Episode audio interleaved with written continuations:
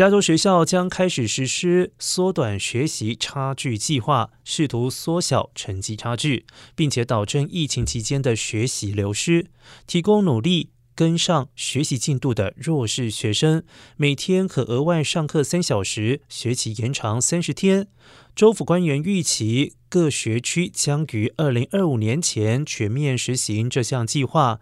届时估计，加州每年将会花费五十亿元，而在第一年，计划预估耗资十八亿元。而随着各学区加快全面实施计划，州府提供补助款项将在五年之内持续的增加。